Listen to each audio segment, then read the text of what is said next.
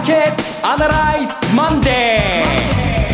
ー皆さんこんにちは松尾英里子ですマーケットアナライズマンデーをお送りしますパーソナリティは金融ストラテジストの岡崎良介さん土曜日ははしゃぎすぎて日曜日は 二日酔いで寝てました。岡崎良介です。今日もよろしく、今日もよろしくお願いします。はい。そして、ラジオ日経の鎌田伸一さん。はい。えー、この、マーケットアナライズマンデーはですね、はい、ちょっと2回休みが続きましたので、で3週間ぶりということになりますね。はい、えー、皆様にお会いできて嬉しいです。鎌田でございます、はい、あっという間に月末になってしまいましたので、えー、今回、南ゆきさんです。はい。南です。よろしくお願いします。この番組はテレビ放送局の BS12-12 で毎週土曜昼の1時から放送中のマーケットアナライズプラスのラジオ版です。海外マーケット、東京株式市場の最新情報、具体的な投資戦略など耳寄り情報満載でお届けしてまいります。えー、さて岡崎さんは二日酔いということでしたけれども。いやもうなりました。もう今日大丈夫です。今はシャキッと頭も朝からあの一つ調べ物もしてやってきましたから、えー、今日はそれを僕あの披露しますので。はい、もう明日から10月ですからね。そうなんです。でもう10月に入るっていうことは日銀短観が出て ISM が出て雇用統計があって、はい。えー、そんなテレビばっかり見てられないぞとラグビーばっかり見てちゃダメだぞっていうことで気を引き締めなきゃいけないところですね。はい。いよいよ税率も上がるというところです、えー、今日は今週の動きについてどんどん伺っていきたいと思います。この番組は株365の豊か商事の提供でお送りします。今週のストラテジー。このコーナーでは今週の展望についてお話しいただきます。えー、まず先に分かんないことを先にいくつかのあの羅列しておきたいんですけども、トランプ大統領の弾劾の話ですけども、えっ、ー、と、ペロシさんが動いたということで、やっぱこれは我々が感じているよりも、えー、大きな話になりそうですね。やっぱりあの、スパイがいるなんて言ってですね、内部告発者を締め付けに入っている。あれはやっぱりやっちゃいけないわけで、内部告発は内部告発としてこれ、そういうのをむしろ世界的にですね、これ、そういうのを大事にしていこうと、日本でもそうですけどね、ガバナンスの一つの方法ですからね。えー、それを防ぎに入っている。要するに一つ目がまあ、あその、ウクライナの大統領にプレッシャーかけたってやつ。二つ目が内部告発を締め付けに入っている。まあ、この二つでですね、民主党が動いてるんですね。ただこればっかりはですね、もう人の心ですからね、えー、アメリカの国民の感情がどっちに動くのかは予想できませんので、えー、注意して、まあ、ニュースに耳を傾けていくしかないと思います。これが一つ目。で、もう一個ですね、違うニュースとしては、アメリカに上場している中国の、はい、えー、株を買っちゃダメだって、あるいは上場廃止にするという、ほう、でも結構大きい会社ありますよね。えー、アリババなんかもそうなんですけどね。はい、えこれもちろん、あの、全部が真っ黒に墨で塗られるわけじゃなくて、え基準があって、あの、アメリカがちゃんと情報公開しなさいというルールを守ってるところはいいんじゃない、いいんだけども、守っていないところが、これ全部守ってないみたいなんですけどね、2、30社あるみたいなんですけど、ちゃんと上場してるのが、日本にも中国で、中国の企業で上場してるのありますから、これも入ってきます。だからまあ、いずれにしても中国への資本ですね、えー、資本の流入に規制をかけるということがどうやら動きそうだと。財務省、アメリカの財務省はまだ否定してますけども、まあでもそのうち見えてくると思います。それは理屈合ってますからね。そうなってくるとまあ、日本で、日本の、例えばソフトバンクはアリババの株たくさん持ってますからね、これちょっとダメージ受けるのと、あとあの、えー、アメリカ及びアメリカに付随する、アメリカとこう、連携をとっている日本とか、中国とかの国々が、えー、中国株を買っていいのかというところまで話が広がるか,、か広がるかもしれないと。例えば日本の GPIF はですね、データが2018年3月しかなかったんですけども、えー、1.2、3兆円持ってるのかな、はい、中国株。だから、これやめろって言われたらこれ大変なことになっちゃいますから。うんえー、案の定、アメリカに上場している中国株の ETF は、えー、昨日の金曜日のアメリカ株はさほど下げなかったんですが2%近く中国関連 ETF は下がってますね。えー、ただこれは、この最初に述べた二つは不確実性という範囲なんで、今日今からお話しするですね、確たるものではないと。はい、確たるものは今日出た、えー、8月分の鉱工業生産指数です。はい、えー、0.5ぐらい悪くなるんじゃないかって言われてたものが確か1.2ぐらい悪くなっていて、で、なおかつですね、出荷が悪くなっていて、出荷っていうのは要するに物が出ていかないんですね。生産を落としてるんですが、それ以上に出荷が減っていって在庫がどんどんどんどん上がっていると。こういう状況です。8月分についてはもう終わった月なので、終わったことだろうというのもあるんですが、確かに8月分は、輸出が8%も起こってたんで、8%輸出するってことは4分の1ぐらい輸出、あ8%ぐらい輸出してて、えっ、と、全体の生産の4分の1ぐらいが輸出詰まるんだから、えー、だから8割る4で2%ぐらいは、えー、生産も減るかなと思いきや思ったんですけど、やっぱりまあ1.2ぐらい落ちてたから、なるほどなと。えー、じゃあ一体全体何がこう在庫が増えてるかというと、ここがちょっとびっくりしたんですけどね、化学品です。化学？えー、みんな電子部品だと思ってたと思うんですね。で、電子部品も確かに悪いんですよ。で、悪いんだけども、電子部品は早くから生産量を落としてるので、はい、在庫はさほど増えてないんですよ。で、ただ、だからといって電子部品が大丈夫か、もう巷では OK、OK という人もいるんですけども、出荷もまだ落ちてますから、はい、完全にそこを打ったようにはまだ確認は取れません。まず電子部品について。で、問題の化学品なんですが、8月に急激に在庫が増えています。うん、急激に増えている、えー、ものは、うん、そうですね。わかりやすく言うと、わかりやすく言うと、二品ですね。はい。で、一品目はやはり、えー、韓国だと思いますけれども、えー、例の、えー、あの、半導体を作るときに必要な、こう、えー、フッ素とかですね、あの手のえー、原材料の化学品の在庫がものすごく増えてます。うん、もう一つこれ、ここがポイントなんですけど、びっくりしました。化粧品の在庫がすごい増えてます。化粧品、うん、化粧品が急激に今在庫増になっています。あの、これは、化粧品関連のおそらく出荷が止まったということ、売上が急激に悪くなっているということ、そして慌てて生産調査にこれから入ると思いますね。アジアでは大変人気がありますよね、日本の化粧品と思ってるじゃないですか。えー、だけどデータでは違うと、これは何なんだと、今日一番最初に皆さんに伝えたかったのはここです。化粧品でしたか。これで中国の需要自体、消費が落ちている、アジアの消費が落ちているというような、そういったことを、これを示唆してるんでしょうかね。まあそういう面が一つと、インバウンドが急激に悪くなっている。日本に来ての売り上げが落ちている。で、これは別に資生堂がどうしたとか、後世がどうしたじゃなくて、全体として化粧品というくくりの生産、くくりの商品の在庫がものすごく増えているわけなので、うん、そういう意味ではですね、これ意図した在庫である可能性もあるんですよ。はい。なぜかというと、意図した在庫というのは、え増税前に化粧品大量買いだと。はい。ああ、どうせ使うなら今のどうせ使うなら今の。これは、これはプラスなんですよ。うん、これはものすごく、えー、化粧品のことですから、えー、何年ぐらい持つんですか、化粧品っていうのは？いやー、まあ、まあ、まあ、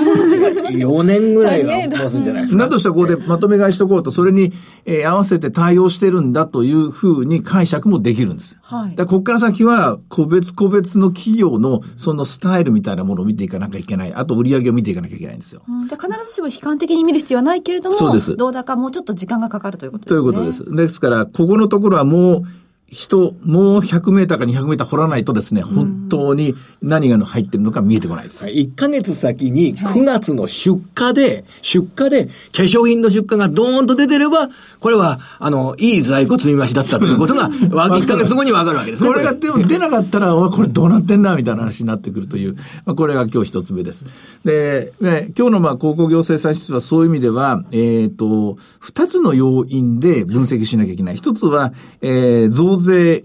の前の駆け込みが8月、そして9月にどう影響を及ぼしているかという、この角度の分析。もう一個は、やはり貿易ですね。まあ、一つは韓国、一つは中国になると思うんですけどね。アジア、東アジア向けの貿易ですね。この二つの要素で考えなきゃいけない。ただ全体として見ると、冴えなかった8月のデータだったということです。ただ同時に、え、先週発表されたものでですね、9月上旬の、9月の10日までの輸出が、発表されたんですけども、こちらは1年前と比べるとプラス1.1%ということで、はい、8月のような急激な落ち込みはなかったようです。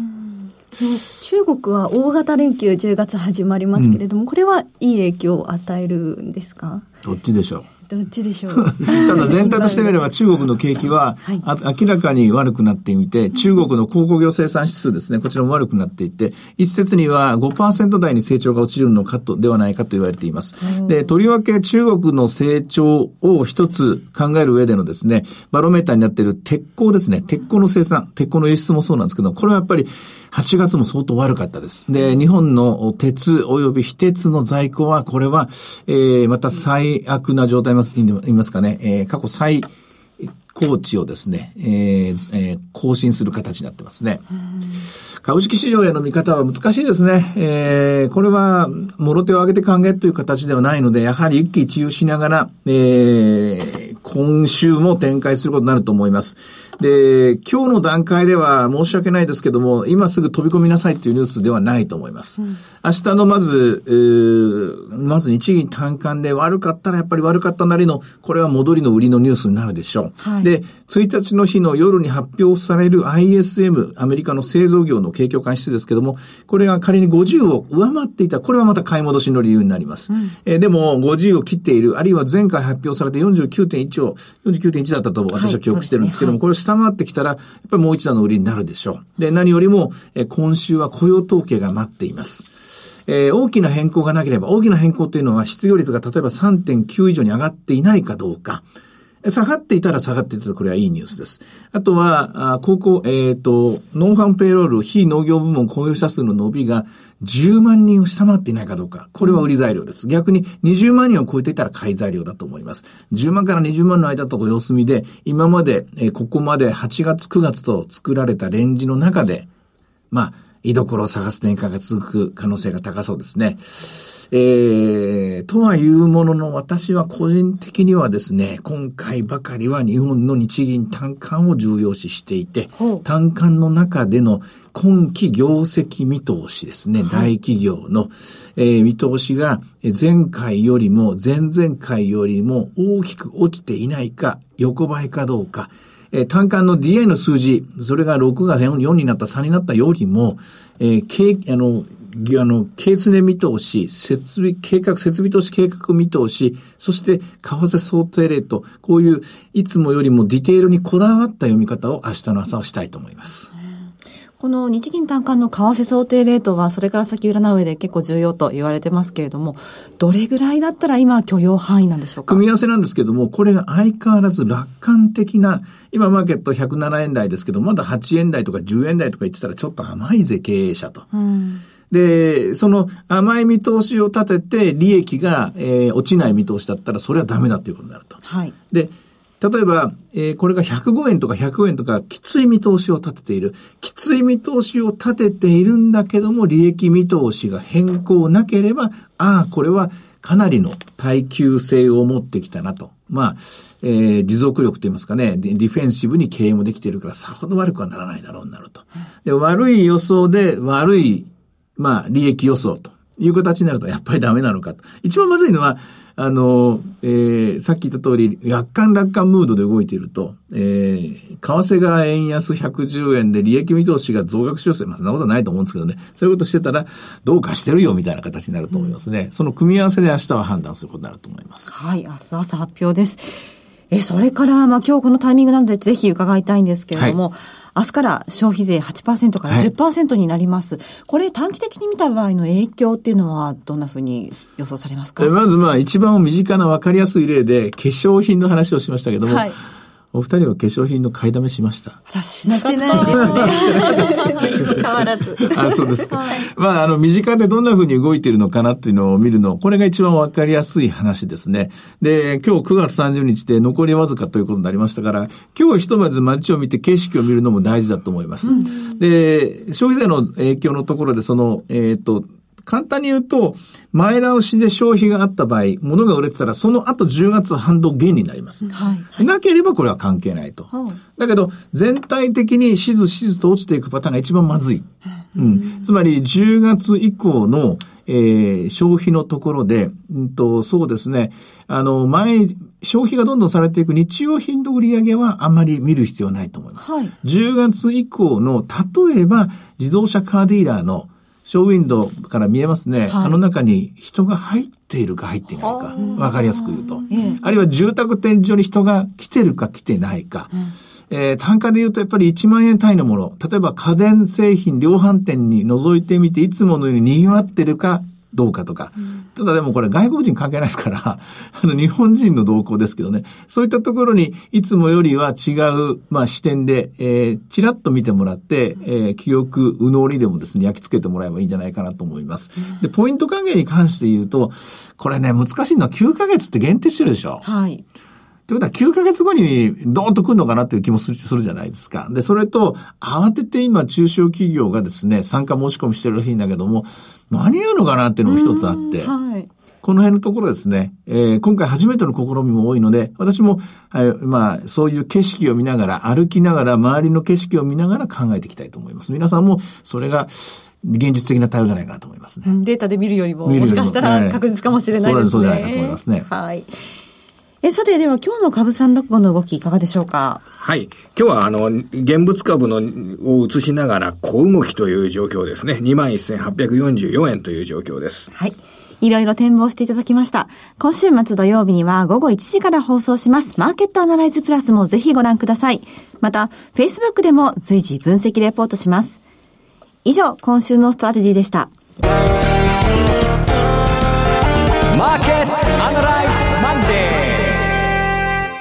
それではここで、株365の豊か商事からのセミナー情報をお伝えします。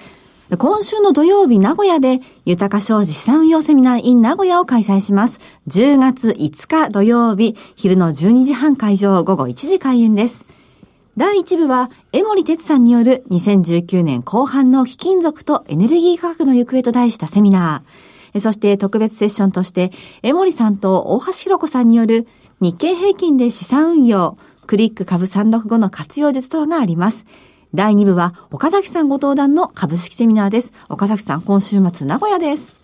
はい。あのー全部資料は、いつものようにリニューアルで、はい、雇用統計だけは間に合いません。ISM のデータと日銀単価までは、えー、中に組み込んでいくつもりですので、それと、今回はアメリカの景気後退の時期とか、アメリカの株価のピークがいつになるのか、思い切ってこのあたりのところのシナリオをご披露してみたいと思います。お、そうですか。えー、会場は JR 名古屋駅太鼓通り口が最寄りのイモン名古屋ビル3階 TKP ガーデンシティプレミアム名古屋新幹線口3階のバンケットホール 3A です。それから12月なんですが、12月には岡山で豊か商事資産運用セミナー in 岡山を開催します。12月7日土曜日12時半会場午後1時開演です。第1部は、豊島逸夫さんによるセミナー。第2部は、岡崎さんご登壇の株式セミナーです。会場は、JR 岡山駅東口、イオンモール岡山の隣、アークホテル岡山2階、葵の間です。名古屋、岡山のセミナーとも入場は無料です。セミナーの申し込みお問い合わせは、豊か商事お客様サポートデスク。フリーコール0120-365-281。0120-365-281までお願いします。お待ちしております。続きまして、毎週土曜日午後1時から放映中の BS1212 マーケットアナライズプラスからの入場無料セミナーの情報です。えー、次のリアルマーケットアナライズは11月9日土曜日、姫路で開催します。リアルマーケットアナライズ 2019in 姫路、岡崎さん、いかがでしょう？いや、私よりも姫路、鎌田さんお喜びじゃないですか、これ。ありますね。姫路城というね、白い、えー、建物がございますね。もう全部リニューアル終わりましたからね。まあ、裏側から見てみたいところですね。でもまあ、いずれにしても、えー、ちょうどいい時期ですね。はい、うん大体まあ、うん、この先とか来年、2020年が見えてくんじゃないかと思うんですけどね。うん、そのあたりのところを中心にお話したいと思います。はい。会場は JR 姫路駅から徒歩7分、ビズスペース姫路です。こちらは BS1212B マーケットアナライズプラスの番組ホームページにアクセスしていただいて、リアルマーケットアナライズの応募フォームにご記入いただくか、お電話でご応募ください。お電話の場合は、0120-953-255、0120-953-255です。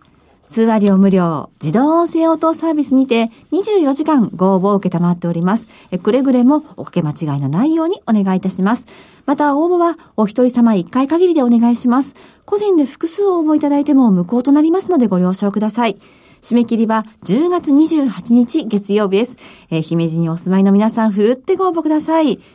なお、今日ご案内したセミナーでは、ご紹介する商品などの勧誘を行うことがあります。あらかじめご了承ください。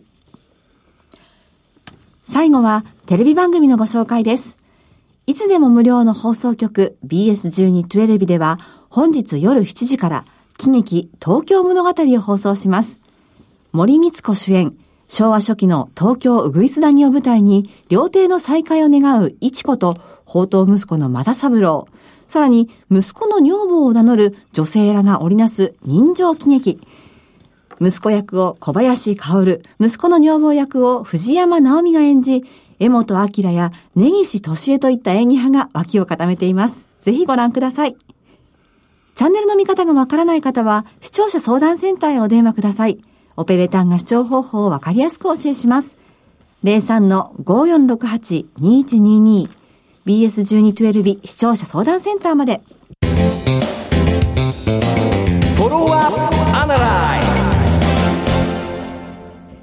さあ、今週のこのコーナーでは月末ということで、えー、鎌田さんから、南祐樹さんがへえと感心する話、お願いします。お願いします。最近僕自身がへえと思ったのは、はい、あの、アメリカに1ドルショップって会社があるんですけど、うん、日本の100ドルショップみたいな会社で。100円ショップ。100円ショップみたいな会社で、あの、1ドルショップっていうのがあるんですけど、はい、ダラーツリーっていう決算、会社の決算見てて、3割減益だったんですよ。で、その理由で、世界的なヘリウム不足が逆風になってるって書いてあるんですよ。ヘリウム不足。ヘリウムガスってあの、なんか声が変わったりとか、風船に入れたりとかする。あれ使っちゃいけないんですよ。ええ。ヘリウムってだから、あのゾーンがあの壊れちゃいますからね。それで、それが不足してっていうような、それで、あの、現役になってるって言うんですよ。で、何の理由なんだって、どうしてだろうなと思ったら、あの、1ドルショップで風船に、あの、ヘリウムガス入れて、それでくれるんですって、100それを。101ドルで。はい、それが、で、人がいっぱい来るんだけれども、そのヘリウムがえらい値段が高って、が上がってるっていうような形になっていて、現役になってるっていうような話を、1ドルショップの会社の決算でですって、へ